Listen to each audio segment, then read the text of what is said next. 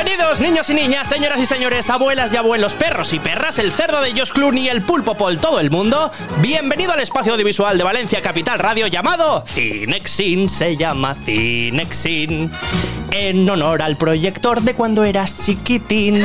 Así se llama esta sección. Todas las semanas hablaremos durante 15 minutos de las series y películas que tienen que ver, criticaremos las que no nos gustaron y todo esto sin tener que buscar por internet y comerte 100.000 anuncios de hay solteras buscándote en tu ciudad. ¡Bienvenidos a Cinexin!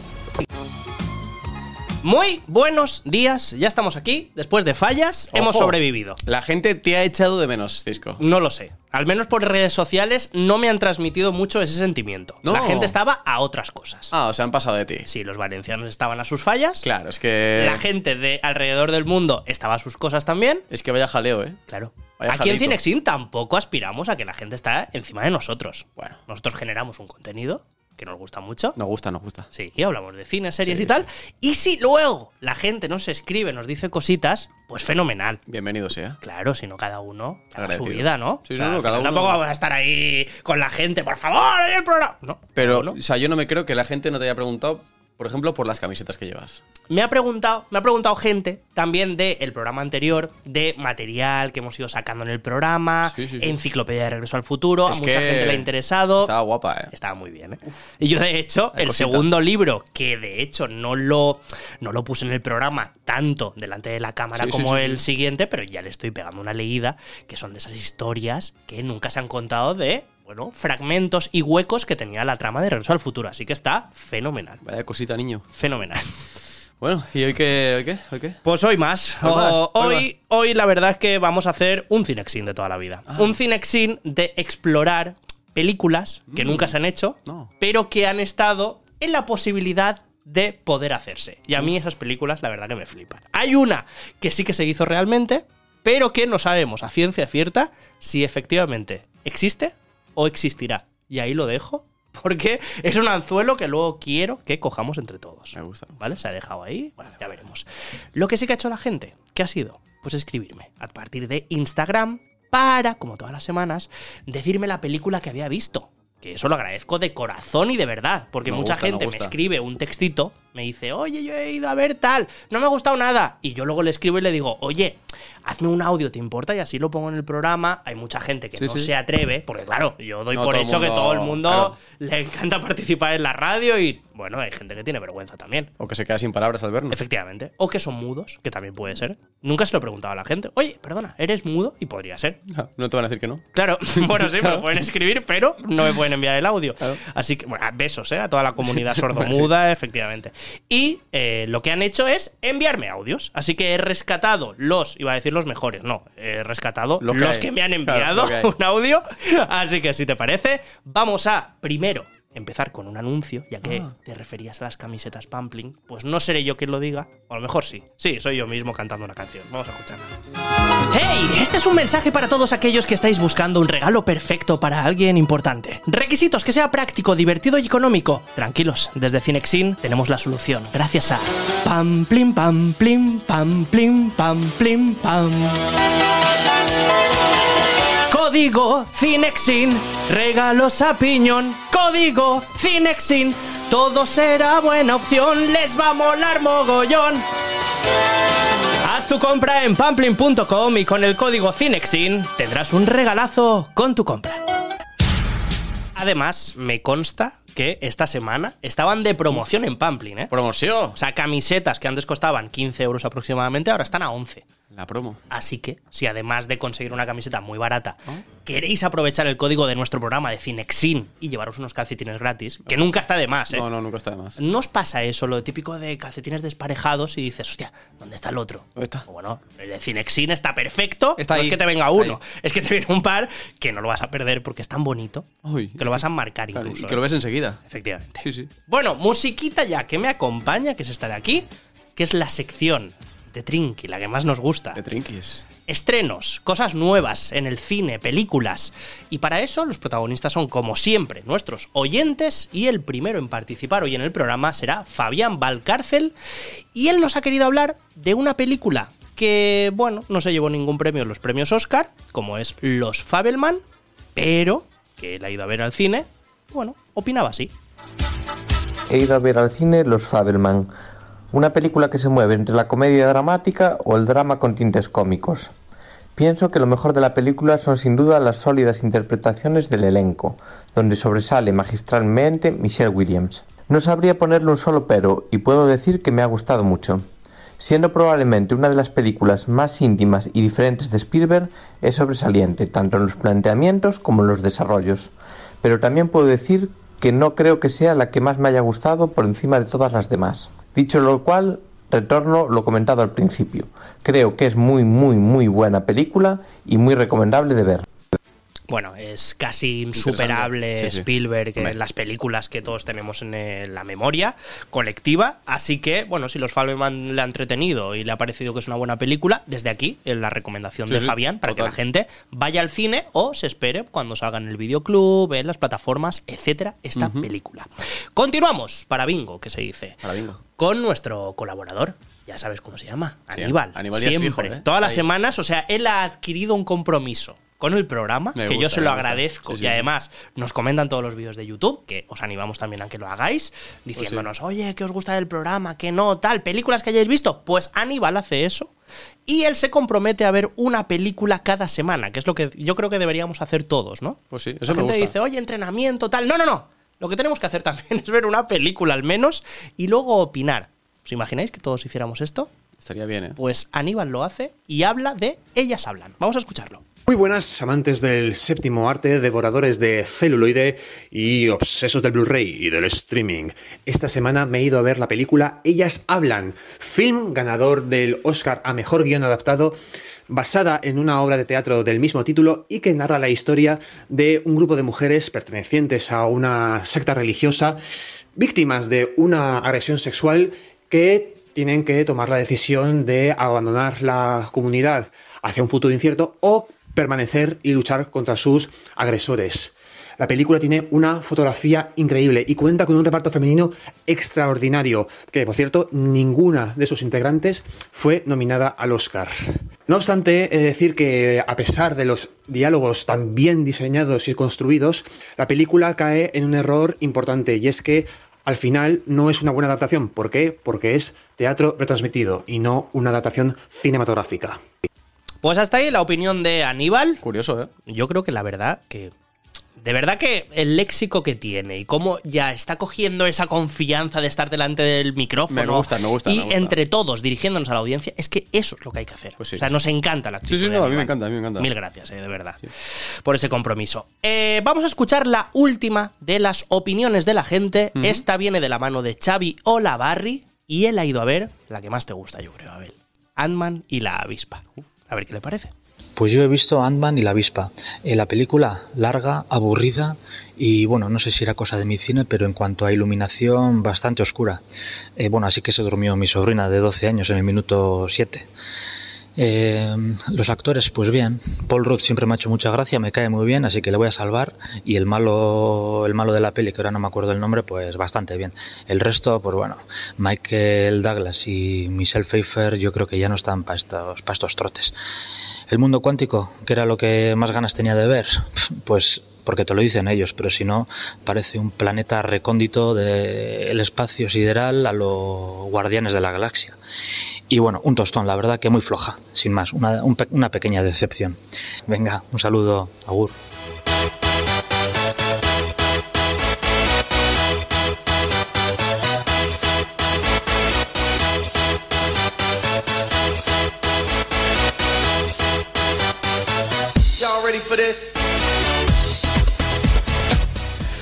Eh, como siempre nos pasa.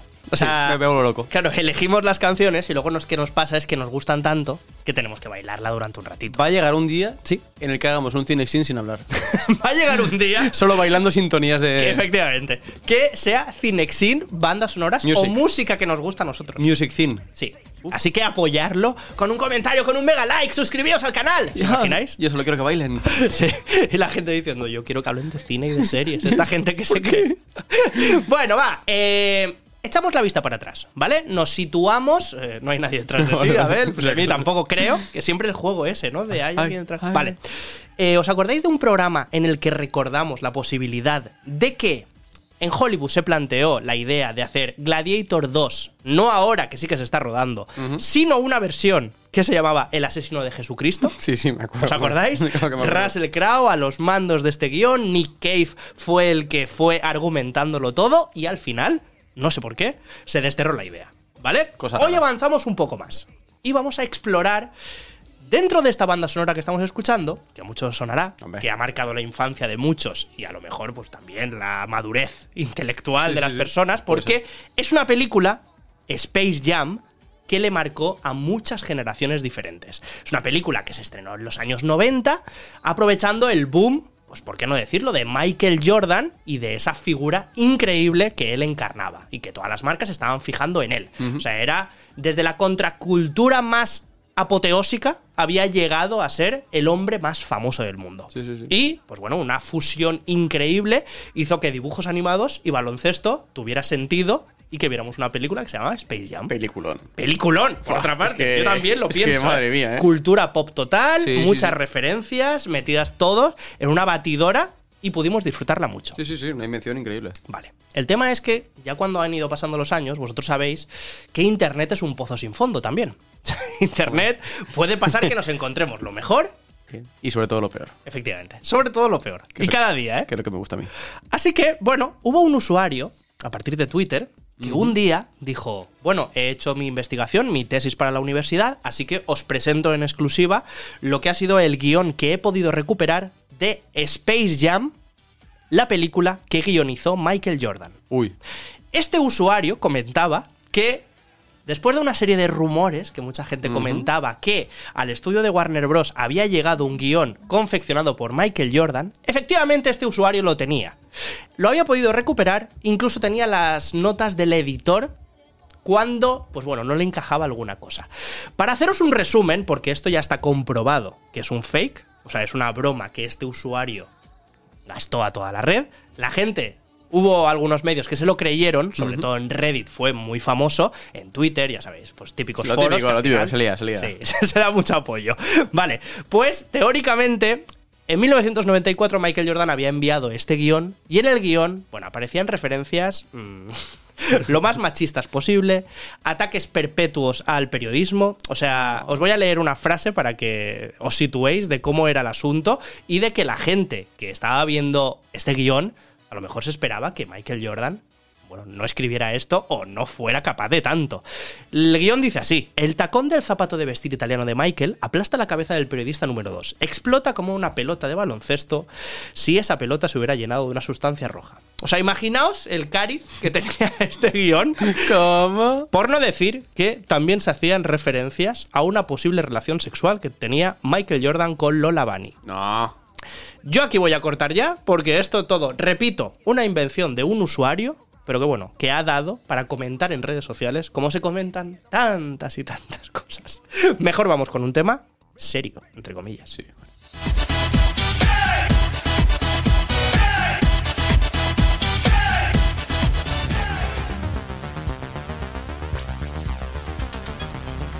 Vale, pues yo tengo ahora un mensaje para ti, ¿vale? Tú que me estás viendo, tú que me estás escuchando. Hay una carta para ti. Hay una carta para ti, hay un mensaje.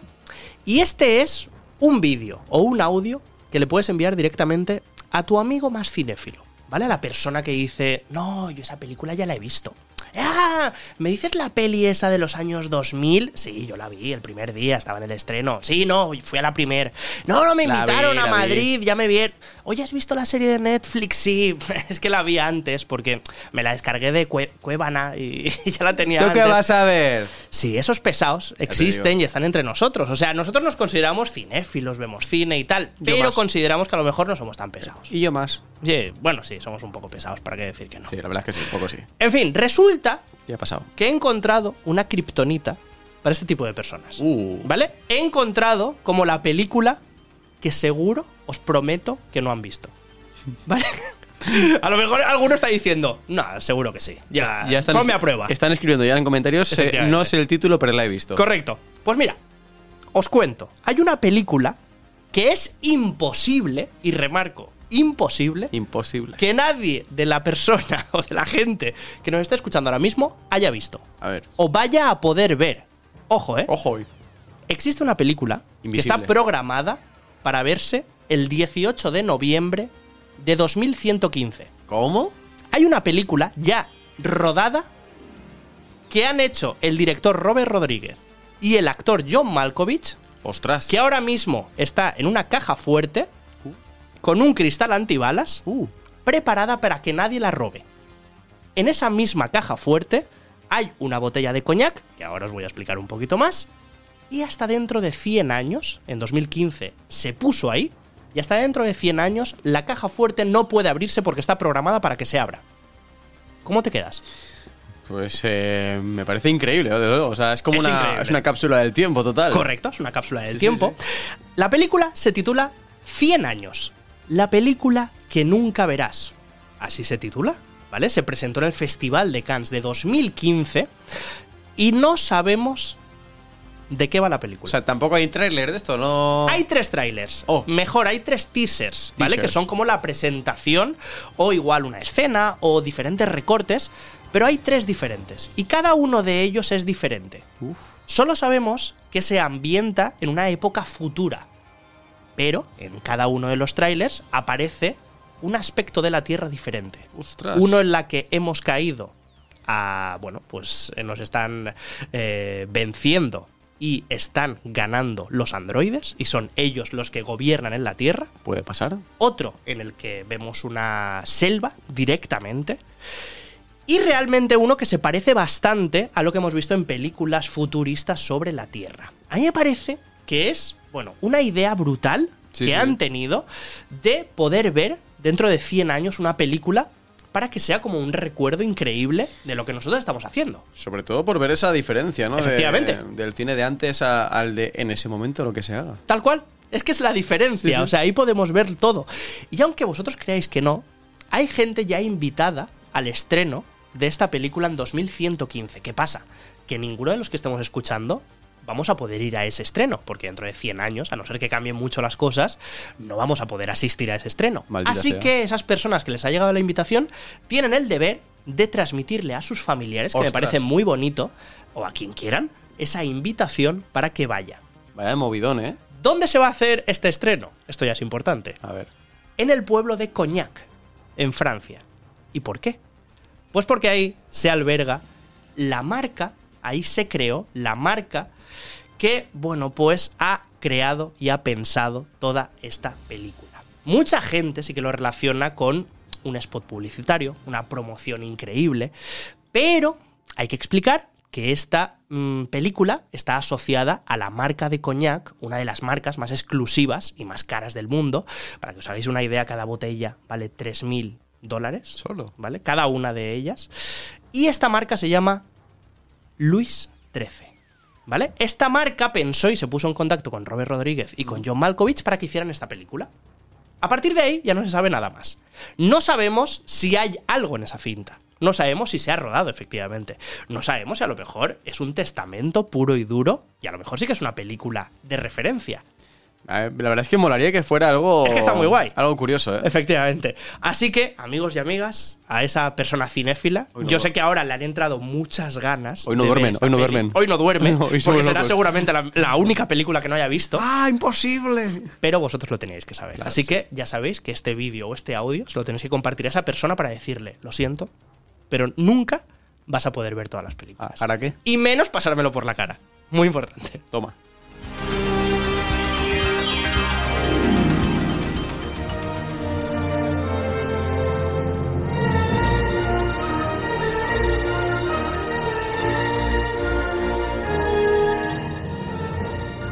Esta canción ya no hace falta que la presente. O sea, quiero Yo, decir, ya. yo, yo me pongo hasta la mano en el corazón, mira. Efectivamente. Y yo ya, pues simplemente me la tengo que poner también en el corazón para Sí, que sí. veáis mi camiseta Uf, es de que vaya-. Es que vaya camiseta llevas. eh. La gente que nos esté escuchando, mal hecho, porque nos tiene que ver en YouTube Claro, o en Spotify. Mírame.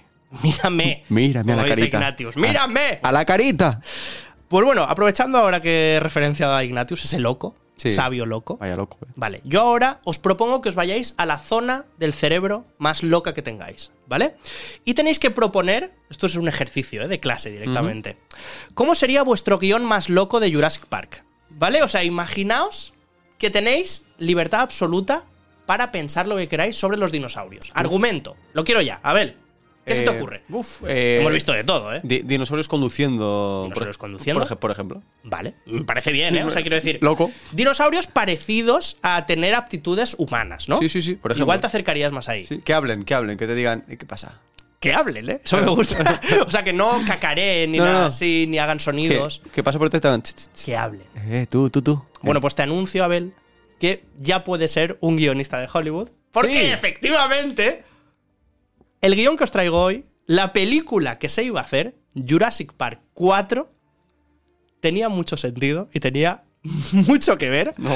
con el argumento que tú has soltado en No. un momento de locura. O sea, en un momento que yo te he dicho, tú tira. Y a ver, Yo no lo sabía, ¿eh? O sea, pues efectivamente. Qué loco. Es que no sois conscientes, pero hubo un momento que se planteó en la historia de Hollywood, se debatió sobre si debería existir el Humanosaurus. ¡Oh! Eso se planteó, ¿vale? Eso estuvo... sí, sí, dale, dale. El Humanosaurus. Uf, cómo ha entrado también, ¿eh? Sí, sí, o sea, que- me ha recordado cuando el helicóptero está viendo ya la isla. Bueno, Madre mía, niño. Humanosaurus, amigos. Y ahora os lo voy a explicar, claro, no lo voy a dejar ahí simplemente. ¿Por qué hacer cuando, cuando puedes decir hola, buenas tardes? Efectivamente. Hola, muy buenas. Bueno, mis dientes son. bueno. A- eh, no solo eso, ¿eh? Humanosaurus, no solo eso. Vale, ver. Estuvimos a punto de conocer al dinosaurio Espartaco. Ah. Así es como se llamaba. Dinosaurio Espartaco al aparato. Íbamos a ver dinosaurios modificados genéticamente para que se parecieran mucho a nosotros. Dinosaurios que iban a hacer la mili. No, no. Y dinosaurios lanzándose en paracaídos y utilizando armas. Todo esto Es movida, tío. iba a estar en Jurassic Park 4 y si no me creéis, os voy a dar una explicación para que efectivamente me creáis. ¿Vale? En Cinexin es todo No, no, no, real. sí, sí, yo me y si no decimos, oye, es falso. Dale. Vamos por partes. La trama tiene bastante tela, ¿eh? Os lo imaginaréis Hombre, sí, porque ya de por sí el planteamiento ya es loco. Vale. Todo esto viene de un periodo en blanco, totalmente, que tuvimos desde 2001 hasta 2015. Que si os recordáis, 2001 fue la última película Sí. de la 3, Jurassic Park 3.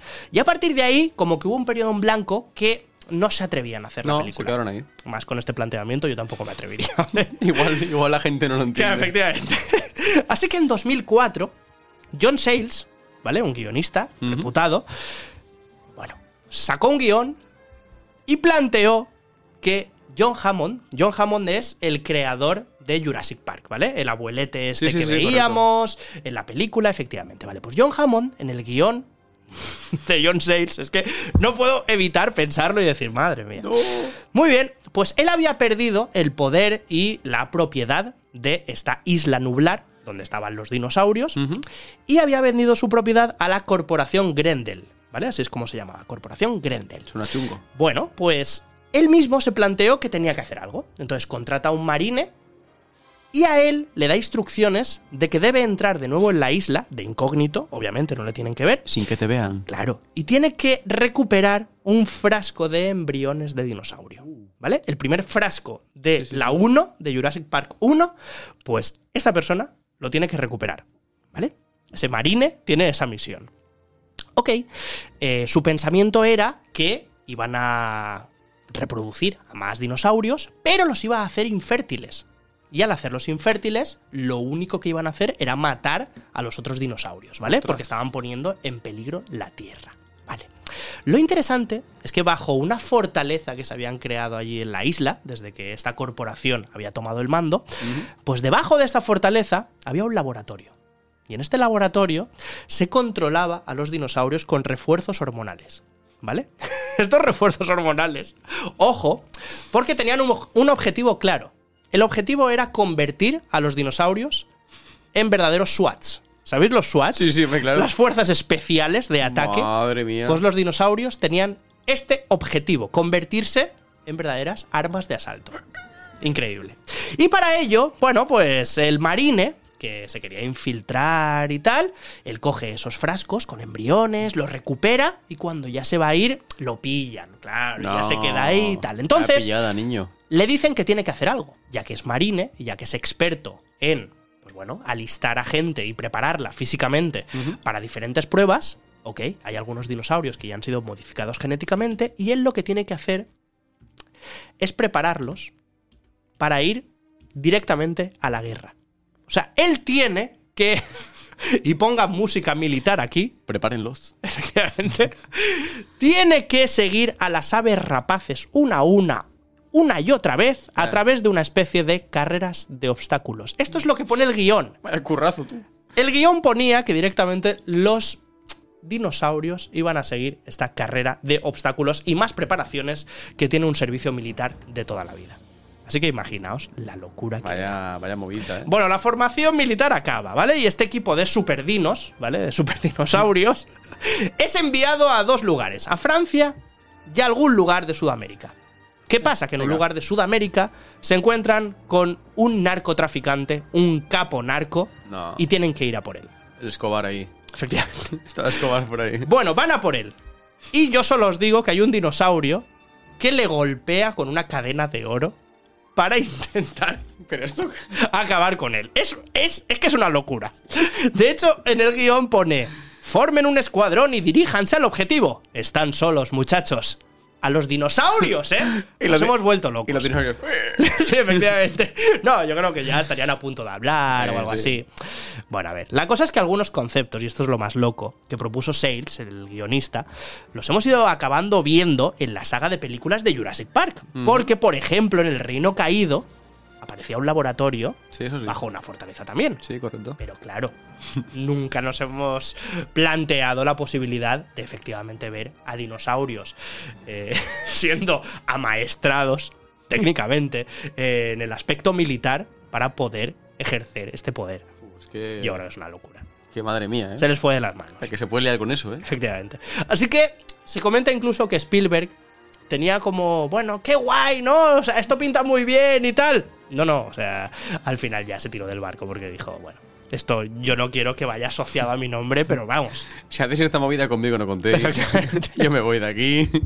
Así que amigos, un día más en Cinexin hemos recuperado esos guiones locos y no tan locos y películas que nunca vamos a ver, desgraciadamente. Ojalá que sí, algún día. Algún Ojalá loco- que sí. Algún loco diga, ¿y si la- la- las hacemos ahora? Efectivamente, un soñador como nosotros, ¿no? Que a nosotros nos gusta mucho repasar estas películas, pero ¿por qué no soñar? Y si Aunque hubiéramos podido ¿Y verlas. si iniciamos un crowdfunding? A ver si. Efectivamente. si Tenemos tantos crowdfundings por empezar ya. Si empezamos el de películas locas. Sí. Yo Gladiator 2 la primera, la del asesinato de Jesucristo, pero esta va la segunda. Mm. ¿Qué dinosaurios, humanosaurus? Incluso un crossover. Me gustaría mucho. Que, que- que salgan ahí también los dinosaurios, ahí con Clon Gladiator. Ahí. Un A- sería. A por Jesus. A Ahí. por todos. Gladiator, dinos. Bueno. Uh. Jurásico. Uh, Bueno, hay que. Hay, que- Jurator. hay que pensar. Jurate- No, claro, es que es difícil. Habrá que pensar. En bueno. comentarios nos ponéis el título. cosas. Efectivamente. Bueno, semana que viene, más, seguramente peor. pero seguro que no más loco. ¿Es posible? es muy posible. Pues Gracias. Abel. Chao, chao. Chao.